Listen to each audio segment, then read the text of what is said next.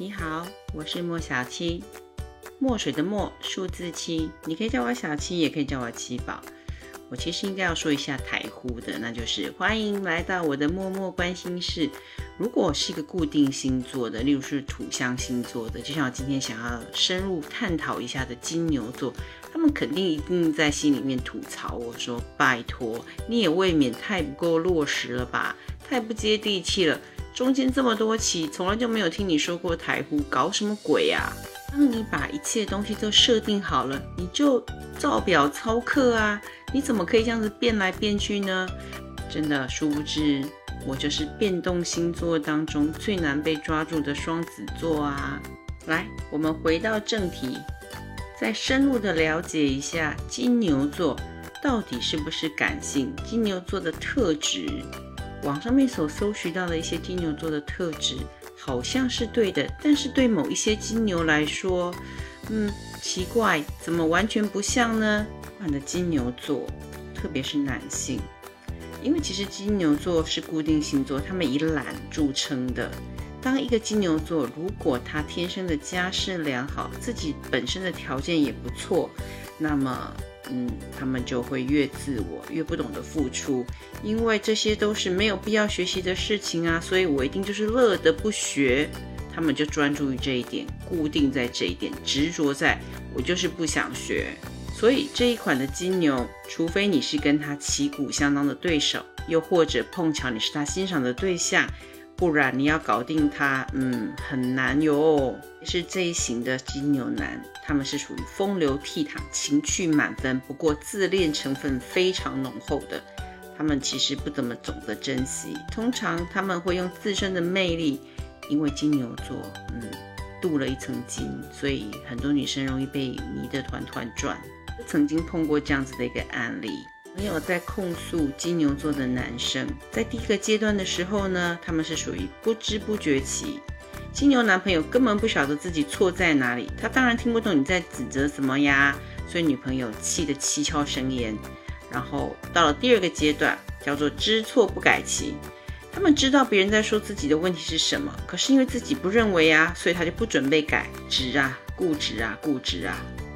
后就到了第叫做有改没效期。嗯，他终于知道了女朋友在生气了他什么，吃足了苦头之后，认真的决定要来修改，是觉得自己已经改过了，而且在修正自己这上面，他们已经跨出了很大一步，可是别人却没有感觉。终于，终于，那么进入了终于提升期，恭喜啦！他们终于真正了解到问题的所在，开始愿意改变自己的心性，从内而外开始做出正确的改变。不能说正确啦，但是他们终于知道自己错在哪里了，而且也终于可以看得到有成效了。一味的粉饰太平只会让女朋友更生气。金牛座来说，这四个阶段是不停的在生命中上演的。有时候你会发现金牛座觉得好疲倦，他们想要避开人群，自己躲起来，希望这一切都变得好简单。是这有可能吗？当然不可能啦，因为这世界上面充满着各式各样的关系，也因此金牛座做任何的决定都非常的保守。举例，如果他已经有了不错的本钱，他已经开始可以自己自立门户啊，自创品牌啊，自己做一个公司。或者是他早就可以凭借自己的才华闯荡江湖，他们依然会按兵不动很久，慢慢的筹备，除非等到有人上门门挑衅，又或者真的是时机成熟，非做不可了，他们才会进入执行的模式。最难被撼动的金牛座是已经拥有一份待遇不是太差、薪水的工作。那么他们就会被这样子安稳的环境给卡卡卡卡卡卡住了，他们就会一辈子在还不错的这个状态下面庸庸的过下去。而金牛座的感情观呢，他们通常是非常死心眼而且稳定的。虽然外界有很多说不清道不明的诱惑，但是只要他们的出发点不是因为自己对伴侣心生不满，他们通常不会犯错，不会出轨。不然要自找麻烦吗？这样好累哦。这个世界已经这么复杂了，而我只想要很安稳的过生活，嗯，所以还是算了。但是有一款花花公子型的金牛座，没有错，你没有听错哦。确实上有一款花花公子型的金牛座，他们喜欢流连夜店，他们喜欢各式各样迎来送往的环节，且即便有伴侣，他们对于出轨、放荡的生活。他们是会一犯再犯的，为什么呢？你觉得奇怪啊？金牛座怎么可能呢？我告诉你为什么，因为他忠于服从自己的欲望，坚持着这就是我想要的生活。这真的可谓是稳定型的花花公子。他们很执着，除却这一款稳定型的花花公子之外呢，大部分的金牛座，嗯，因为慢。所以，当他们在情感上面如果进入了一个胡同想不通的时候，他们会变得更执着。是因为缓慢，所以能量蓄积的比较足，通常后坐力也很强。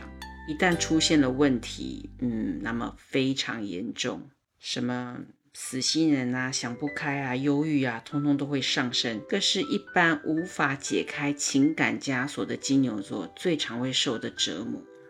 好处在于，牛座臣服于五感，就是眼、耳、鼻、舌、身。看好看的东西，听好听的音乐，适当舒缓的香味，一餐好吃的饭，个舒服的环境，都可以及时的安抚焦躁的金牛座。